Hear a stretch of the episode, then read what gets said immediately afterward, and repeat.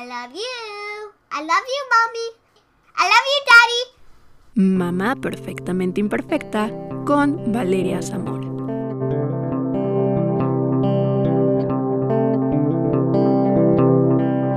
Hola amigos, bienvenidos a este episodio de Mamá Perfectamente Imperfecta. Yo soy Valeria Zamora, una mamá perfectamente imperfecta, y el día de hoy tenemos como invitada a una mujer que es modelo y actriz mexicana.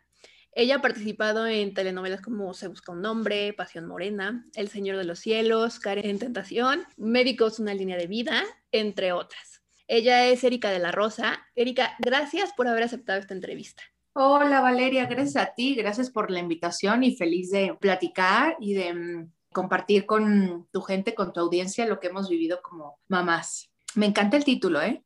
Porque exactamente eso me considero. perfectamente imperfecta.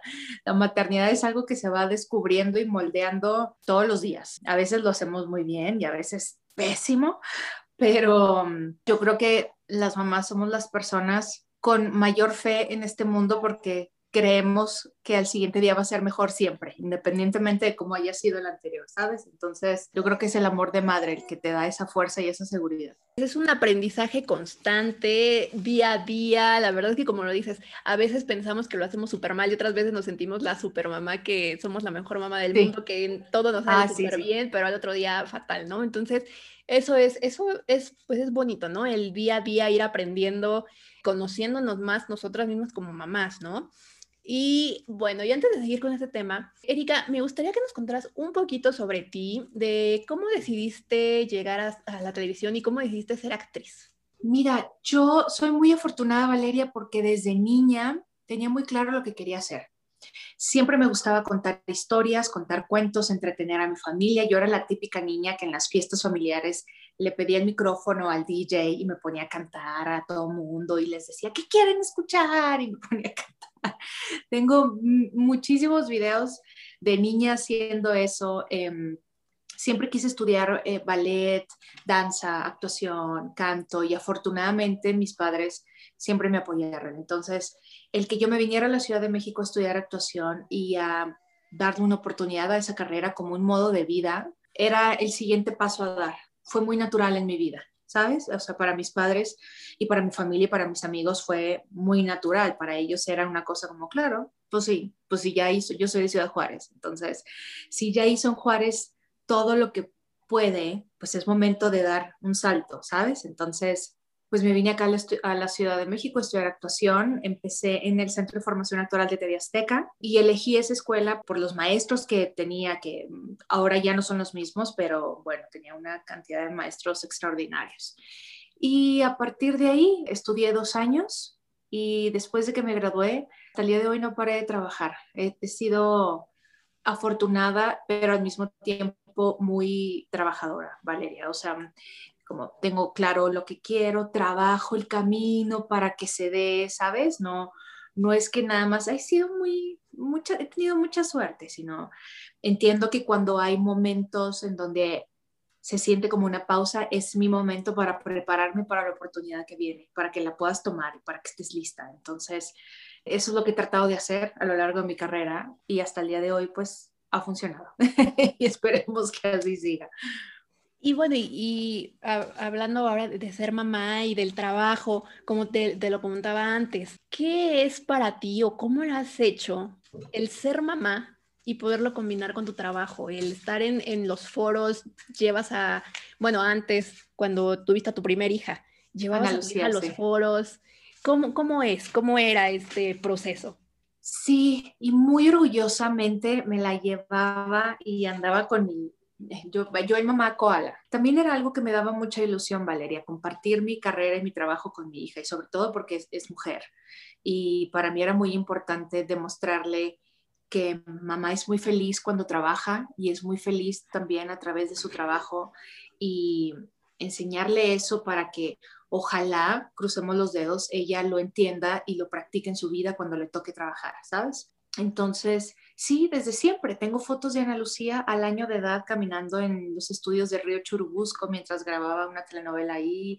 Me fui a vivir a Miami por trabajo, entonces andaba corriendo para arriba y para abajo en los estudios de Telemundo. Todo el mundo la quería, la maquillista le llevaba juguetes y la vestuarista también. Y de repente entrábamos a los estudios de Telemundo que son grandísimos y me la tomaba de la mano la maquillista. Me decía, bueno, cuando acabes tus escenas, vienes por Ana Lucy. Y ella se iba a pasear con Ana Sí, Mi hija sí me ha visto, ella entiende muy bien, ahora ya tiene nueve años, entonces ya entiende perfecto lo que hace mamá, ¿sabes? E incluso el año pasado, justo acabamos de cumplir, hace hace un par de días cumplimos un año, porque fue justo cuando explotó la pandemia, que yo decidí empezar a grabar videos con mi hija en casa y abrí un canal de YouTube, la verdad, con la mera intención de mantenerla ella este, ocupada.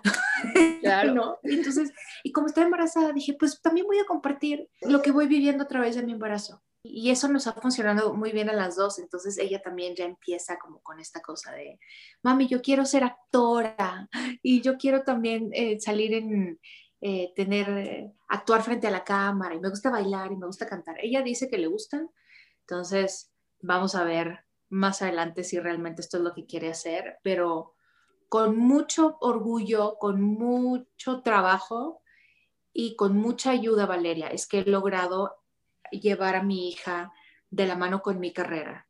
Jamás lo hubiera podido hacer sola. Eh, yo me divorcié de su papá cuando ella estaba muy chiquita, entonces también como acomodar la vida eh, nuevamente eh, para ella y para mí fue un trabajo súper complicado, pero afortunadamente ella cuenta con su papá 100%, entonces eso también ha sido de ayuda. Yo me volví a casar y con mi actual marido, pues también hacer equipo, organizarnos. Y ahora que ya tengo el nuevo bebé, que tengo a Dante, sé que así va a ser, que en el momento en que me toque regresar a trabajar, pues tendré que tener la ayuda de una nana en casa, su papá va a tener que estar más al pendiente de él, me voy a tener que poner de acuerdo con el papá de Ana Lucía para ver qué días me la deja aquí, cuándo se la lleva, ¿sabes? Es, es un trabajo de equipo, Valeria. Las mamás necesitamos aprender, lo digo y no me canso de decirlo, lo repito, lo repito.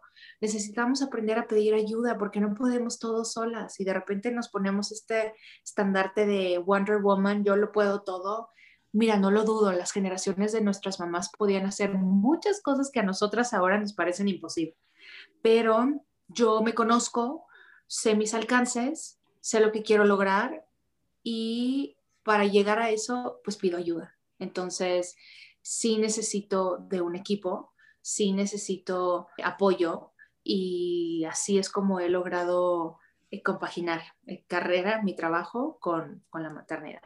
Sí, así es, apoyo, eh, ayuda, como tú lo dices, es un trabajo en equipo, ¿no? De mamás, papás, a veces hasta pues entran eh, las abuelitas, las cuñadas, las amigas, amigos. Abuela, abuelo, tía, claro. Todos. Entonces, claro, para que pues, la mamá pueda salir adelante y haga sus cosas, por supuesto que, necesita el apoyo de, de, su gente más cercana, ¿no? Para que todos podamos salir adelante. Y eso que mencionas, ¿no? Que como tú lo decías, que tu hija, como es mujer, que viera que su mamá también puede trabajar, puede hacer cosas, puede estar en casa, pero también se puede realizar en la parte profesional. Eso es muy importante hacerlo ver a nuestros hijos, ¿no?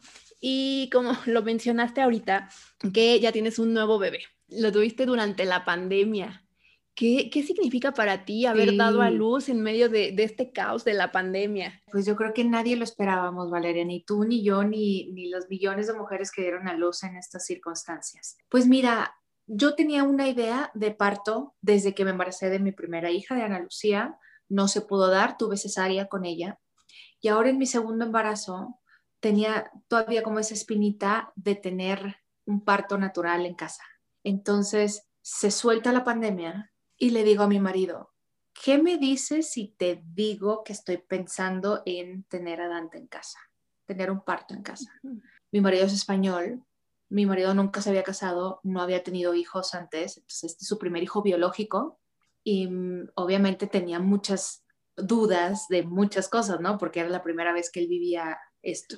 Y me dijo, mira, amor, es tu cuerpo, es, es tu decisión, yo voy a hacer lo que tú me digas nada más sí ayúdame a disipar ciertas dudas porque pues yo no estoy para nada familiarizado con este proceso.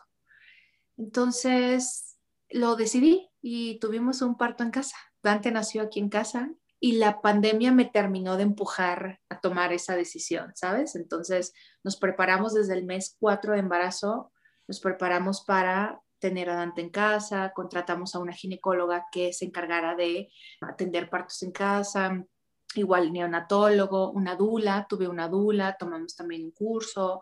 Yo también por mi parte hice mucho trabajo de introspección, Valeria, hice mucho en meditación, leí varias cosas, eh, me la pasaba viendo videos y testimonios de mujeres que han pasado por esto.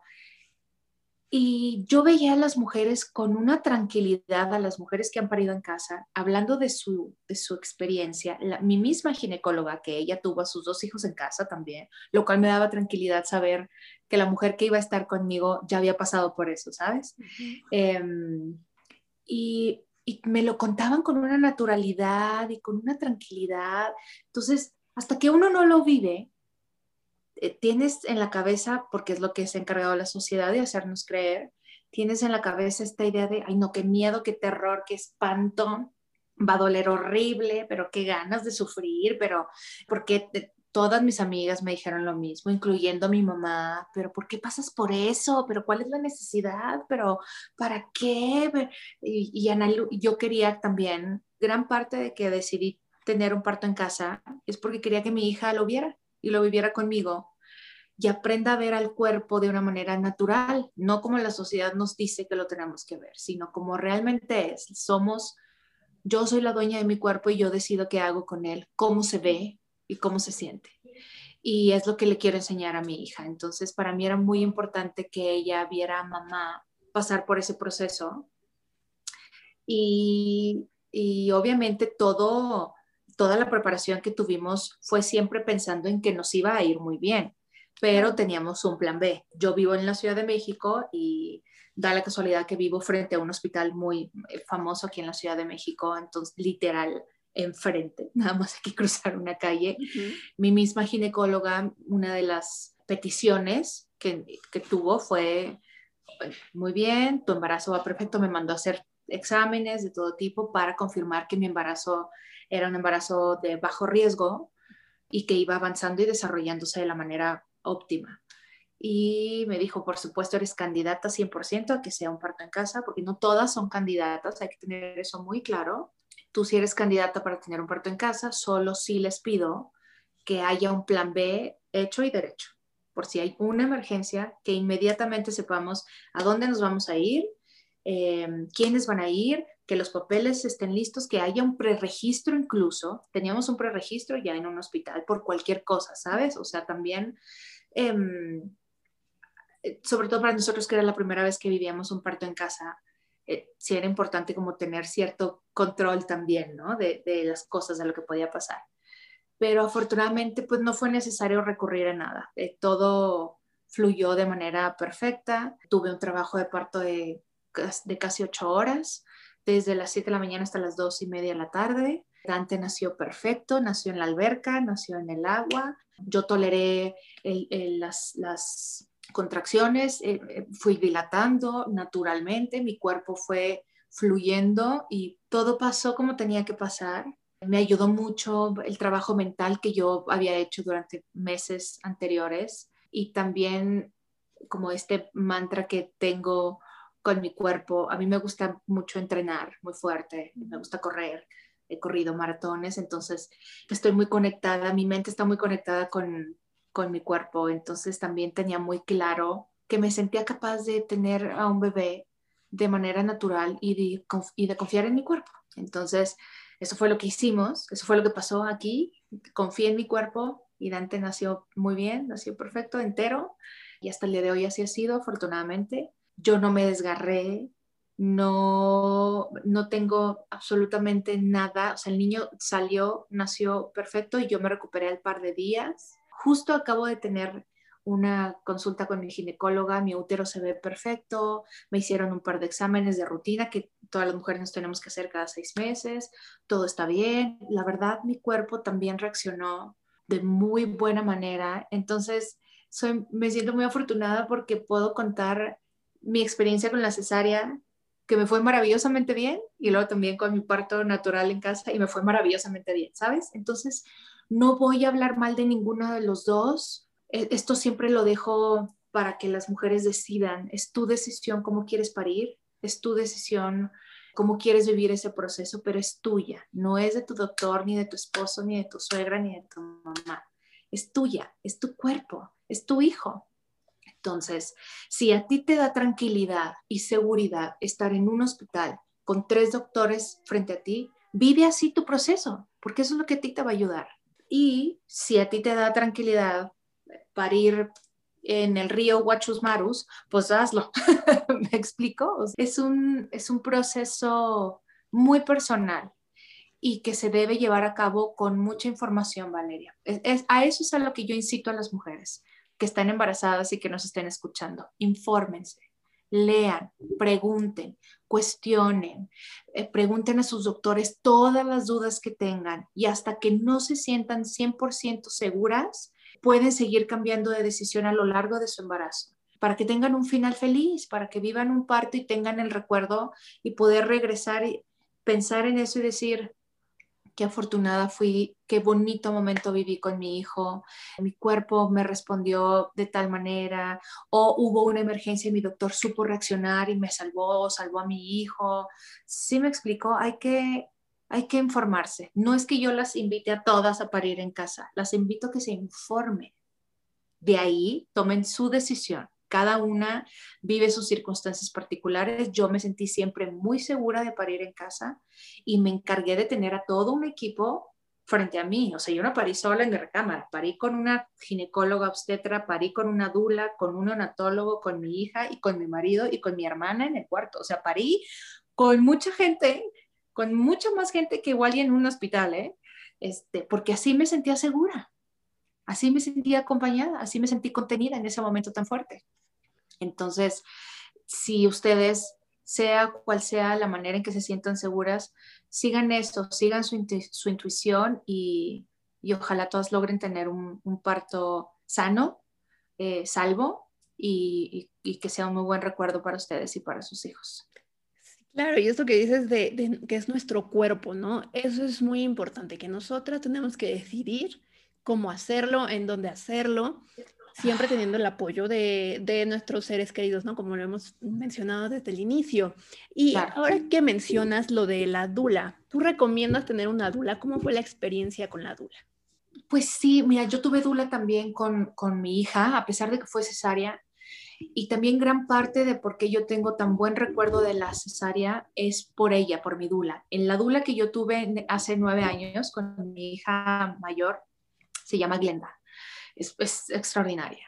Y ella entró al quirófano conmigo y ella, ella era mis ojos, ella me iba diciendo cada cosa que iban haciendo el, el ginecólogo, ¿sabes? O sea, desde ya te están abriendo, ya pasaron por todas las capas de la piel. Yo le pedí a ella que me lo fuera describiendo todo, también fue una petición mía, ¿no?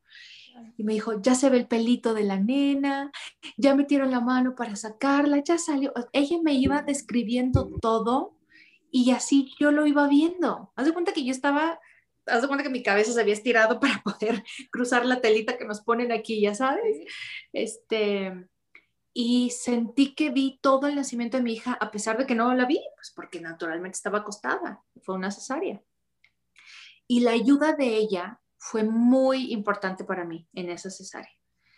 Y ahora con Dante eh, tuve la compañía de otra mm, otra dula que se llama Wadi, que también es extraordinaria y que tiene un centro de atención divino que se llama Alma Madre, de atención a mujeres embarazadas, de preparación y, cursos para el, para el embarazo y para el parto.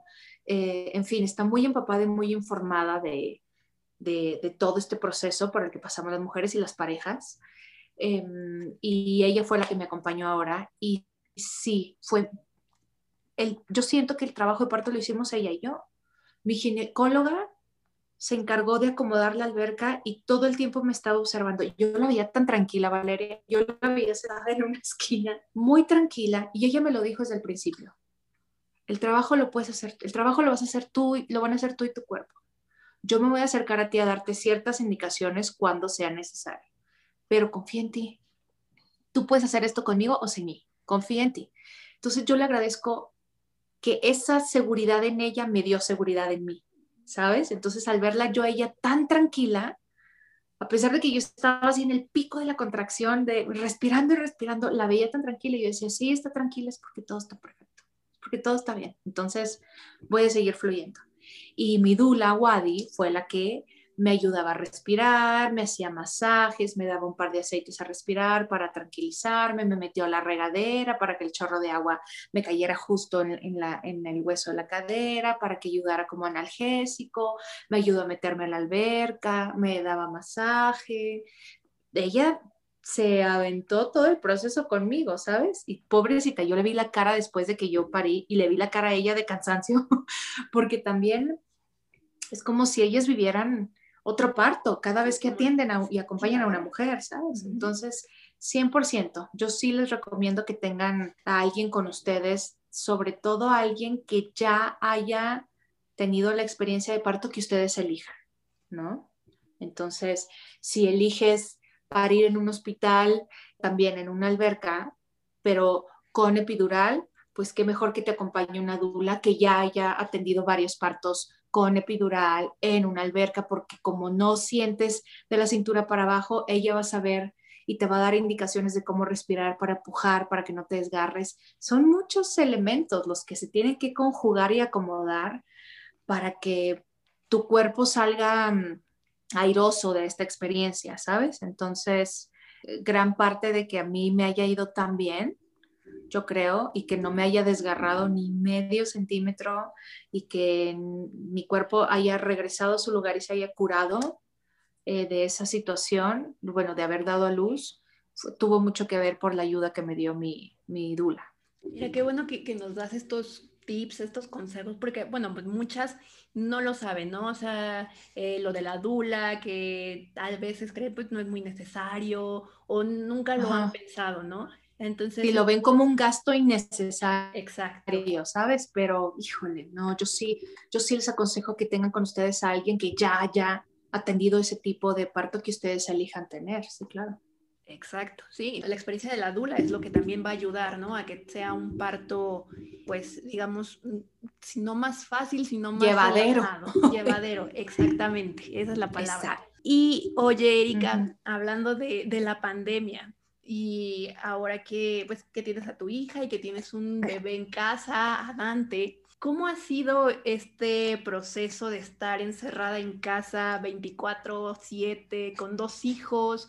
¿Cuáles han sido como los cambios más significativos? Te voy a ser bien honesta, Valeria. Y fíjate, justo yo voy a hacer mañana un par de un video para mi canal de YouTube en donde voy a hablar de eso, pero te lo cuento ahora con mucho gusto. Ha sido bien difícil. Tengo una niña de nueve años que de la noche a la mañana dejó de ver a sus amigos, dejó de ir a la escuela, dejó de hacer sus actividades extracurriculares, dejó de bailar, dejó de hacer karate, dejó de hacer natación, y luego le llegó un bebé que por más que ella lo deseara y, anhelara tener un hermano, finalmente es, es un ente eh, ajeno a ella, ¿sabes? Entonces sí tuvo una etapa de celos muy marcada, muy marcada.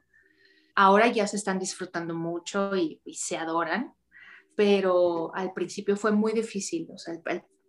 Yo creo que, o sea, todo el embarazo y los dos primeros meses de vida de Dante, no, te quiero contar los berrinches de celos, las escenas de llanto, de verdad batalló mucho para entender que la mecánica de familia iba a cambiar. O sea, sí fue difícil para ella. Yo tuve que pedir ayuda. Te digo que yo pido ayuda. O sea, yo no me puedo quedar con la duda y no me puedo quedar pensando que lo que yo opino es lo correcto. Entonces busqué terapeuta para ayudar a mi hija a pasar por este proceso y ya ahí vamos.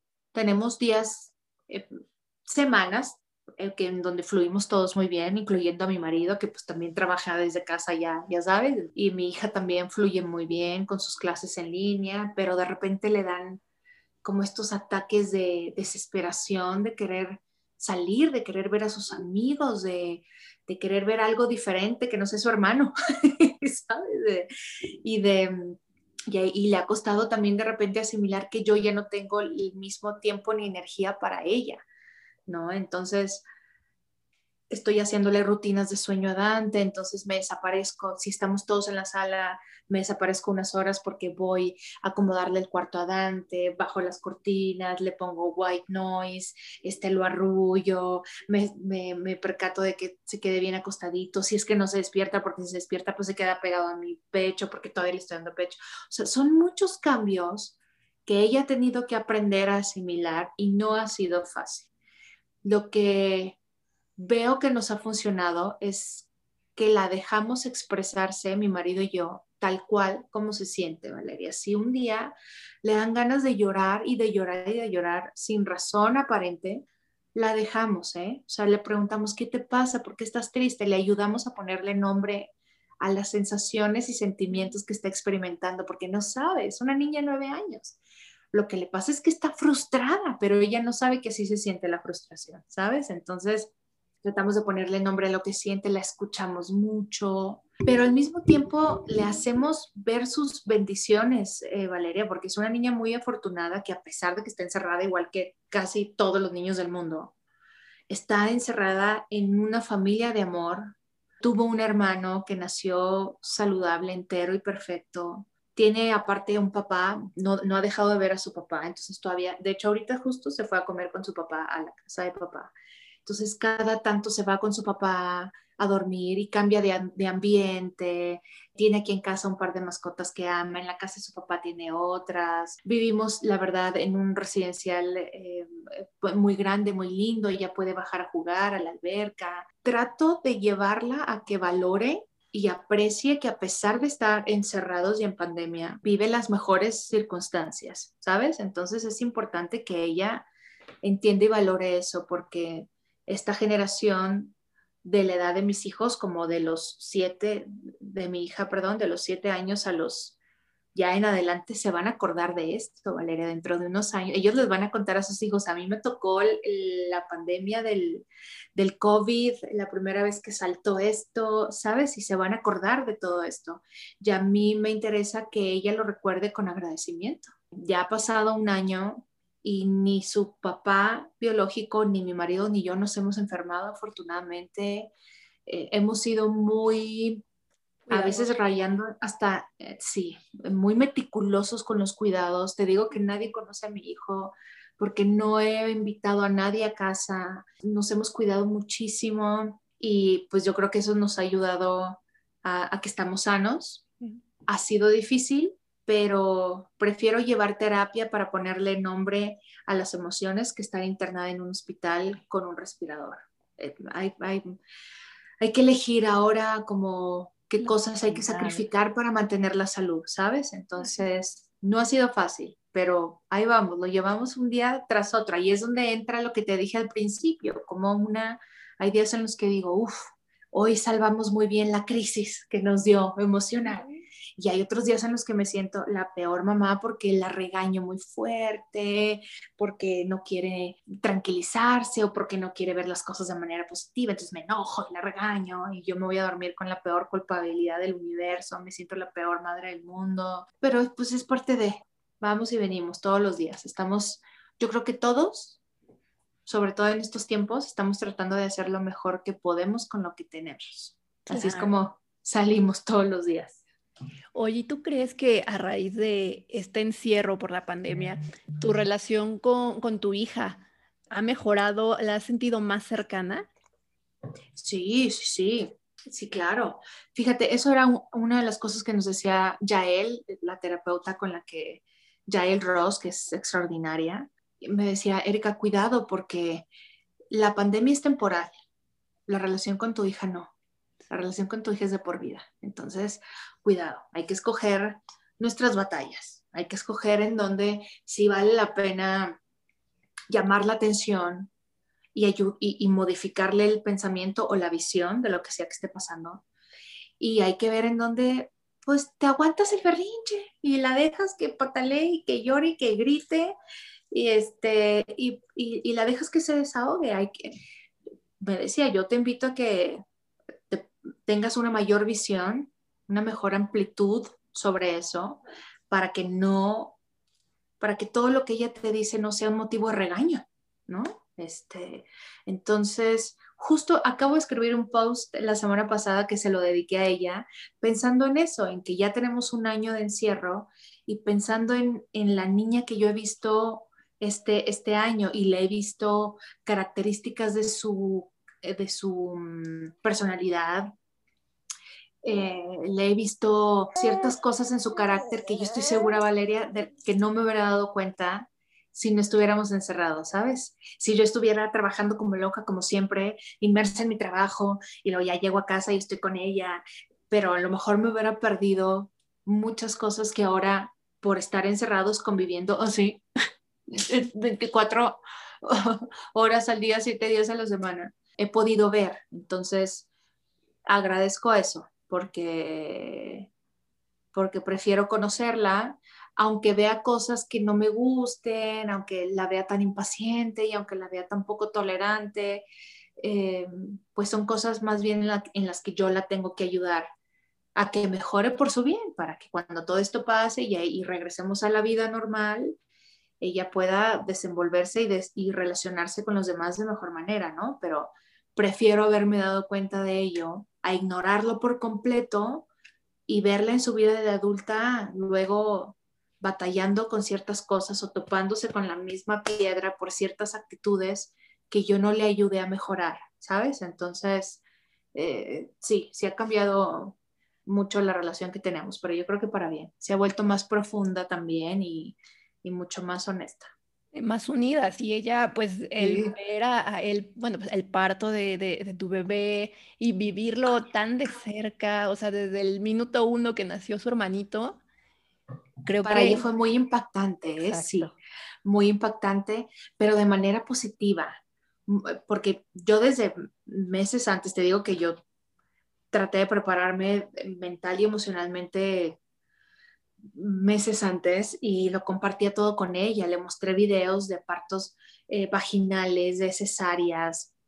Este, también le expliqué, mami, si hay una emergencia, no vas a poder ver nacer a tu hermano porque nos vamos a tener que ir Daniel y yo a un hospital y no me vas a ver en varios días. Entonces también le expliqué, el, si yo me que ir a un hospital, no me vas a ver ese día en la noche, ¿eh? o sea, yo no voy a regresar, voy a regresar hasta un día después o dos días después. Le expliqué como todos los panoramas posibles y afortunadamente vivió el más bello, el que, el que más esperábamos, que fue ver nacer a su hermano en la alberca. Ella se puso su traje de baño, se metió a la alberca, me abrazó, abrazó a su hermano, abrazó a mi marido.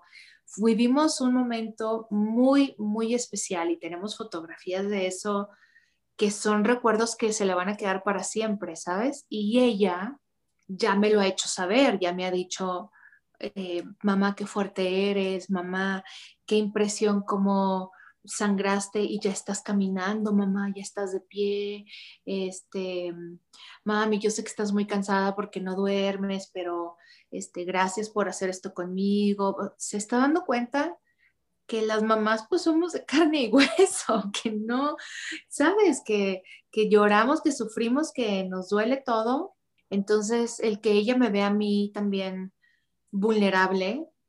Em, creo que también eso nos ha unido y le ha hecho a, ella mm, verme desde, no desde, no idealizarme con que mamá lo puede todo y lo hace todo, sino mamá es honesta conmigo y mamá me va a decir la verdad. ¿Sabes? Que es lo que yo prefiero que ella vea en mí. Más que verme como alguien perfecta, necesito que me vea como alguien honesta que ella me diga, mamá siempre me va a decir lo que, la verdad de lo que está pasando. Exacto, y eso que dices, que las mamás somos de carne y hueso, ¿no? O sea, también lloramos, también nos reímos, también si no dormimos estamos cansadas y es, somos igual que, pues, que, que, todos, ¿no? O sea, no... Por, todos. Aunque, como lo decíamos desde un principio, ¿no? Que a veces nos, nos sentimos súper poderosas y que lo podemos todo, pues también, claro que somos humanas y y sentimos y también estamos cansadas y también lloramos, ¿no? Nos enojamos. 100%, 100%. Sí, oye Erika, ¿y tú eres la mamá que siempre dijiste que ibas a ser? Este, fíjate que no lo había pensado, pero, pero sí, sí, yo hasta el día de hoy siempre he admirado muchísimo a mi mamá. Eh, mi mamá es la típica eh, mamá Valeria que nació para eso, para ser mamá. Entonces, yo siempre recibí amor, eh, hasta el día de hoy, amor y cuidados de mi mamá. Mi mamá es la típica abuela que cocina delicioso, la que te cose el calcetín, el hoyito del calcetín, este, la que se sabe todos los remedios para cualquier cólico, dolor o molestia, es la que hace todo para sacarle una sonrisa a, la nieta, a Ana Lucía, y ahora con Dante, pues igual, es la típica que, que vas a traer a tu casa para que cuide a tus hijos como nadie. O sea, yo, después de mí, mi mamá es la que puede cuidar mejor a mis hijos, ¿eh? sin duda alguna, sin duda alguna. Entonces, siempre le admiré eso, admiré lo gran madre que era. Y yo me acuerdo que de chica yo decía, yo de grande quiero ser mamá para ser como mi mamá, porque me parecía tan buena mamá que yo decía, yo quiero ser como ella, ¿sabes? Este, y a pesar de que las de que yo he enfrentado a la maternidad de manera muy diferente a ella, pero porque son otros tiempos y porque yo soy otra generación y porque esta, esta generación nuestra somos mujeres que vemos la vida más allá de la maternidad, ¿sabes? Para nosotras es importante realizarnos en, en, varios aspectos, no solo convertirnos en mamá. Es más, para muchísimas mujeres convertirse en mamá ni siquiera es parte del plan de vida, lo cual me parece maravilloso. Si lo tienen claro, me parece maravilloso. Este, pero a pesar de que hemos experimentado maternidades muy distintas, la base es la misma, que es el amor y poner como prioridad a los hijos. Y mm, yo siempre sentí ese amor y ese apoyo de mi mamá y para mí es importante que mis hijos sientan eso también. Entonces, hasta ahorita, sus, hasta sus cortas edades, que son nueve años y siete meses de edad, creo que lo estoy cumpliendo. Ya cuando tengan veintitantos y, diez y pico, ya te contaré qué opinan y cómo se portan, pero hasta ahora creo que sí, sí, sí he cumplido con lo que he querido, que es rodearlos y llenarlos de amor y de, y de contención, sí. Oye, y ahora, bueno, pues que estamos en, la pandemia y no sabemos pues cuándo vamos a regresar realmente a, a, una normalidad de los trabajos y todo. ¿A ti te gustaría regresar pronto a trabajar o todavía quieres seguir como mamá 24/7? Te voy a ser honesta. Me parto en dos en esa disyuntiva. Estoy, hay días en los que me arranco los pelos por regresar al foro, por regresar al set, por estudiarme un libreto, por crear un personaje, por estar en los ensayos, por estar en un teatro, eh, por estar frente a la cámara. Eh, uy, no, no, pero, o sea, digo, Dios mío, por favor, ya que, que llegue un buen proyecto en donde estemos todos este, sanos y nos cuiden y ya sabes, que tenga todas las normas de cuidado y me, pido todo, le lanzo al universo como todo lo que quiero. luego el siguiente día, o no, no que ser el siguiente día, esa misma noche, cuando veo a mi hija, porque mi hija está durmiendo ahora en, en un sofá en, en, nuestra recámara, porque quiere despertar con su hermano. Y mi hijo sigue, hacemos colecho con, con Dante. Entonces, tengo a mi hija dormida, estamos en la misma recámara, mi hija, mi marido y mi hijo. Me siento tan afortunada, Valeria. Cuando veo esa imagen, descanso, te lo juro que descanso y digo, gracias vida porque estamos enteros, porque estamos sanos, porque estamos juntos bajo el mismo techo, sí encerrados, pero estamos juntos bajo el mismo techo, porque tenemos todo lo necesario para vivir bien y porque aquí estoy yo para disfrutarlos y verlos crecer y ayudarles en esta etapa tan difícil, ¿sabes? Entonces, Luego veo, digo, ay, ¿y si, ¿y si, me quedo todavía un mes más o dos meses más o tres meses más aquí? Este, voy y vengo, voy y vengo. Tengo más ganas de regresar, son más mis ganas de regresar, la verdad, a trabajar ya, pero eh, de repente se me quitan. de repente sí, digo, ay no, me quedo más tiempo con mi bebé, está muy chiquito, este, todavía le doy pecho. Digo, ya estamos con alimentación complementaria, naturalmente, ya tiene siete meses y medio, pero todavía lo doy pecho, lo duermo en mi pecho, lo arrullo en mi pecho, ¿sabes? Este, entonces, todavía digo, me espero un poquito más. Este, cambio todos los días. todos los días estoy cambiando. Pero no puede ser. Tengo que tomar una decisión porque eso es lo que uno lanza al universo. Entonces, este, tengo que tomar una decisión para que se hagan las cosas y, y, todo fluya como, como yo quiero. Ya, ya te diré en un par de meses cómo me fue con eso. Perfecto, Erika. Pues muchas gracias por, por, habernos acompañado en este episodio de Mamá Perfectamente Imperfecta y por compartir con nosotros tu faceta de mamá. Eh, ¿Te gustaría agregar algo, darle algún consejo a las mamás que están por dar a luz o que ya dieron a luz en plena pandemia? Y también eh, compártenos tus redes sociales para que te puedan seguir. Ay, gracias a ti por la invitación. Eh, me da mucho gusto compartir mi faceta como mamá y, y mi en mi maternidad lo hago con mucho cariño desde la honestidad y lo hago desde el compartir información que yo sé para que tú también me compartas la tuya, ¿sabes? creo que es como un ping-pong. Entonces lo hago con, con, mucho gusto, siempre también esperando aprender algo nuevo o algo más de las personas con quienes lo comparto. En mis redes sociales, en Instagram, es a partir de ahí es de donde comparto como muchas cosas, es arroba, me encuentran como arroba Erika con K, Erika de La Rosa Actriz. Y eh, así estoy en Facebook también. Eh, y ahí en mi Instagram les voy dejando el link de las cosas que voy subiendo en mi canal de YouTube.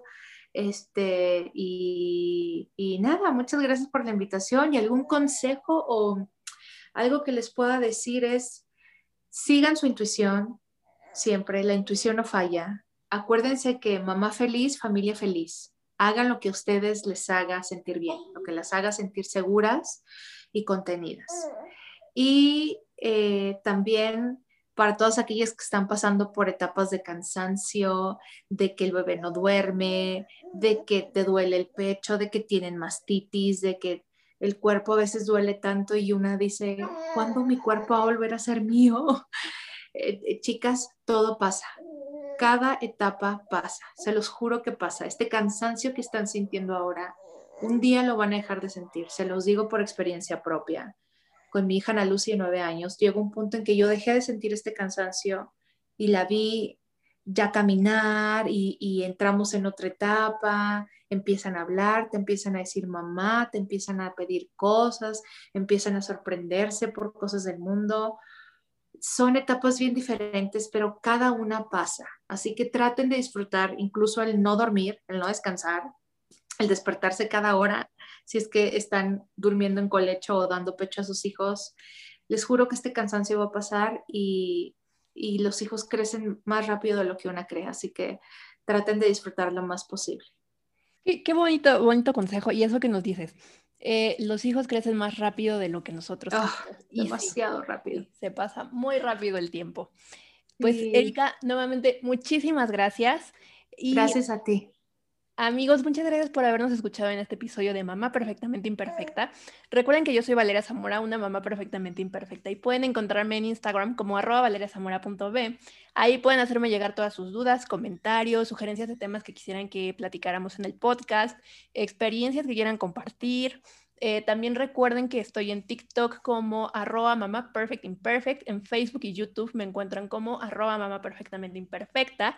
Y yo los espero en el próximo episodio de Mamá Perfectamente Imperfecta. Hasta la próxima.